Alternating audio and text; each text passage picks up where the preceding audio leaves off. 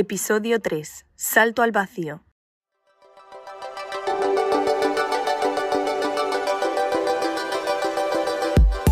En el contrato que Euroliga y Telefónica firman en el año 2000, existía una cláusula para extender la relación cinco años más allá de los cinco iniciales. Pero mucho antes de que se cumpliese ese primer plazo, ambas partes sabían que estaban condenadas a seguir por caminos separados. La empresa de telecomunicaciones, inmersa en la guerra de las retransmisiones por satélite, registró a inicios de siglo pérdidas de hasta 5.000 millones de euros. Un absoluto descalabro que llevó a ciertos recortes que salpicaron a una Euroliga que, según el diario El País en 2002, aseguraba haber experimentado un crecimiento del 125% con respecto a la primera campaña los pequeños grandes desacuerdos internos, los impagos de 2003, la rebaja de 35 millones por la primera temporada hasta los 18,2 de a 2004-2005, o los intentos de Telefónica para frenar algunas vías de crecimiento que consideraba perjudiciales para sí misma. Todo ello provoca que la Euroliga fuese moviendo ficha para gestionar sus derechos de explotación de forma independiente lo que pasaba por empezar a sumar personal en áreas que fuesen más allá de lo meramente deportivo y la legislación que lo envuelve. Jordi Bertomeu, expresidente de la Euroliga. Fui y contraté em, para la Euroliga em, parte de mi staff que en teoría debía estar en Telefónica, ¿no? sobre todo la parte de marketing, la parte comercial, que en teoría debería estar en Telefónica porque ellos eran los que, que gestionaban los derechos comerciales, pero que en realidad no lo estaban haciendo como consecuencia de este planteamiento estratégico. Aunque la inyección económica de Telefónica se hubiese visto reducida en su último tramo, Emprender la aventura en solitario suponía salir perdiendo dinero, o al menos dejar de ganarlo a corto y medio plazo.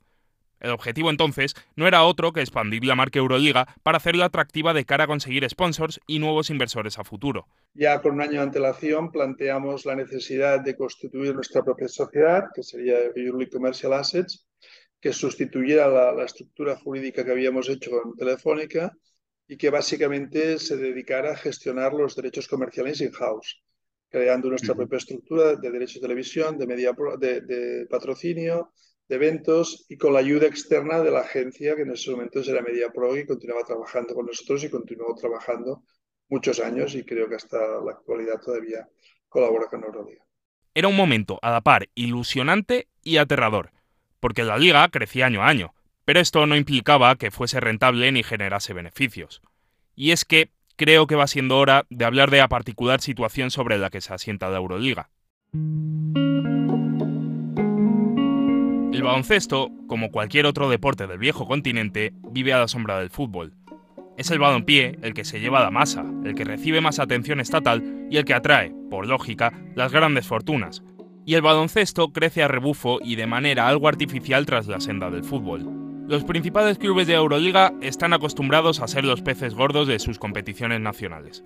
Históricamente, Cheska y Maccabi han sido los clubes del Estado ruso y el pueblo israelí respectivamente.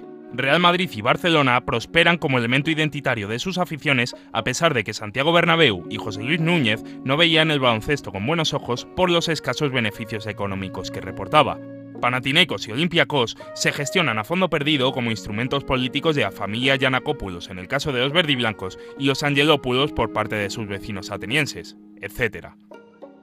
El común denominador de todos estos equipos es que el mercado nacional se les queda minúsculo en lo que a presupuesto y proyección se refiere, lo que hace crecer en ellos unas ansias de expansionismo que las federaciones coartan por naturaleza, sin embargo, subirse a bordo de la Euroliga no es un movimiento que partiese del deseo de prosperar colectivamente, sino que es un anhelo individual. El capital y estatus que acompañan a estas entidades deportivas supone un colchón para la competición, pero también la obligación de obtener resultados inmediatos, comprometiendo el largo plazo. A lo que habría que sumar la disparidad sociocultural y legislativa que atañe a cada club como detonante final. Es por ello que Bertomeu se veía obligado a apaciguar a cada propietario de forma individualizada. Pero no es porque no se quejaran, es porque yo me he pasado la vida mm, dando vueltas. O sea, para mí el, contacto directo con los presidentes ha sido una cosa, mm, eh, está en el número uno de mis prioridades. O sea, yo cada temporada eh, me sentaba con los presidentes uno a uno en sus despachos, yo iba a su despacho, me sentaba a su despacho, compartía, entendía sus problemas y le decía mis ideas.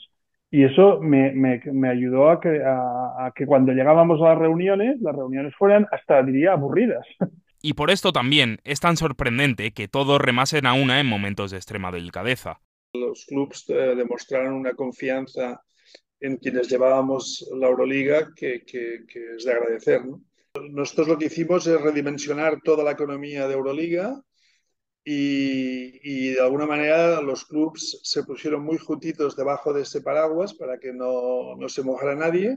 Llamado suerte o llamado casualidad. Pero el momento en el que la Euroliga se ve obligada a actuar sin red de seguridad a nivel financiero coincide con un periodo de extraña calma a nivel institucional. En 2004, FIBA Europa, ULEB y Euroliga firman la paz del baloncesto europeo a nivel de clubes, quedando FIBA únicamente encargada de organizar los torneos internacionales de selecciones. Encontrar datos económicos fiables en el deporte europeo de los 2000 es una ardua tarea. La opacidad es la norma cuando se habla de finanzas, secretismo que se ha comenzado a combatir hace relativamente poco. De hecho, cuantos menos datos existen, suele implicar que más cifras hay que esconder. Y la Euroliga hablaba de su crecimiento en porcentajes, pero otorgaba pocos números redondos. Sin embargo, sí que hay algo por lo que sacaba pecho con datos contantes y sonantes.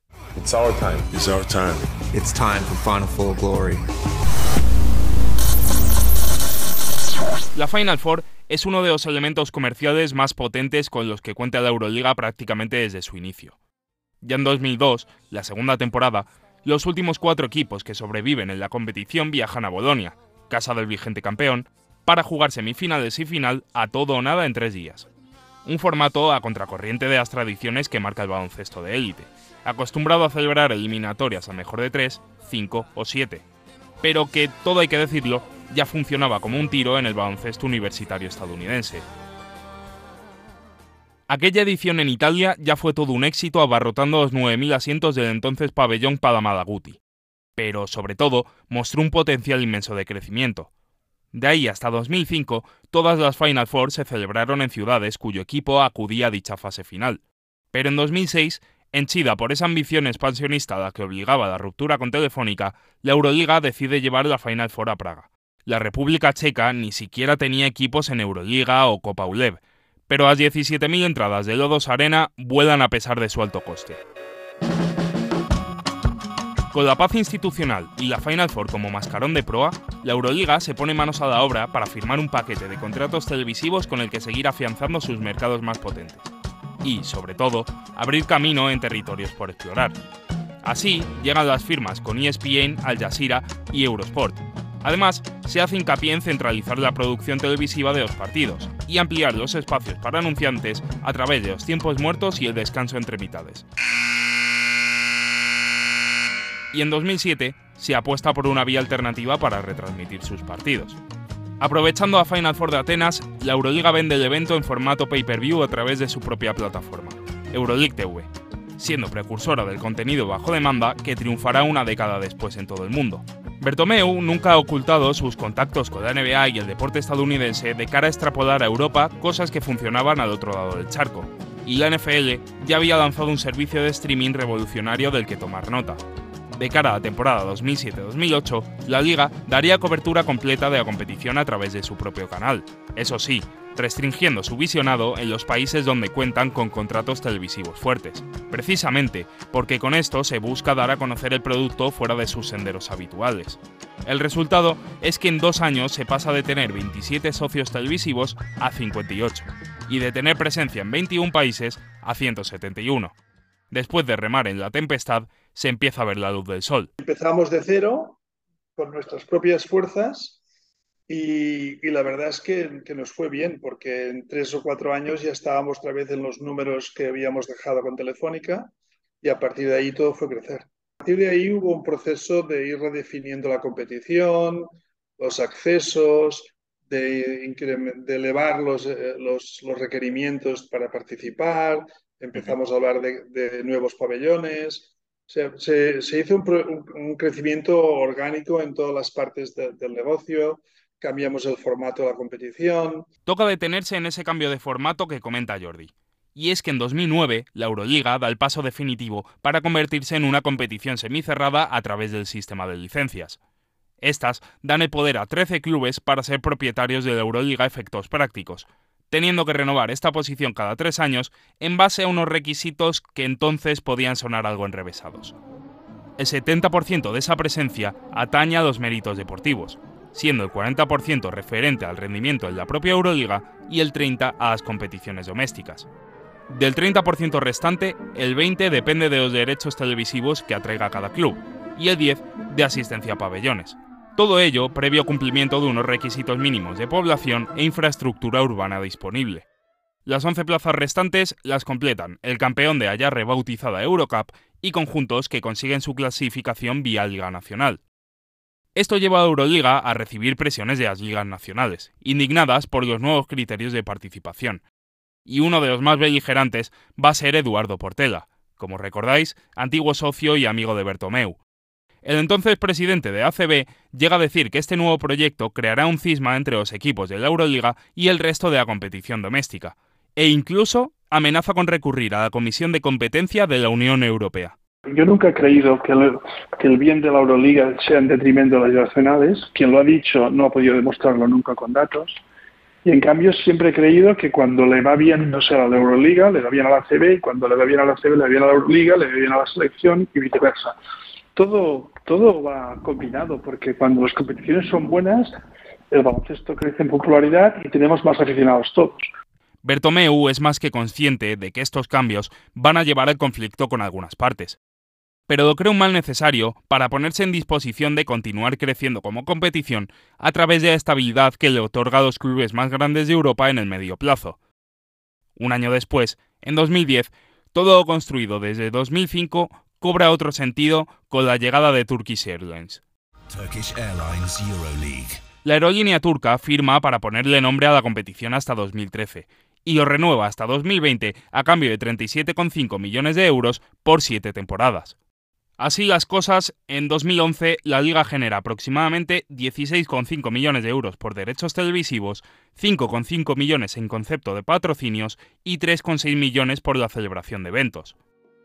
La Final Four, celebrada en 2010 en París, supone unos ingresos directos de 7 millones de euros para la ciudad y 23 de forma indirecta. Según Forbes, la competición y sus equipos generan una cifra récord de 261 millones de dólares en ingresos durante la temporada 13-14. Y eso, que aún estaba por llegar, el negocio que lo cambiaría todo.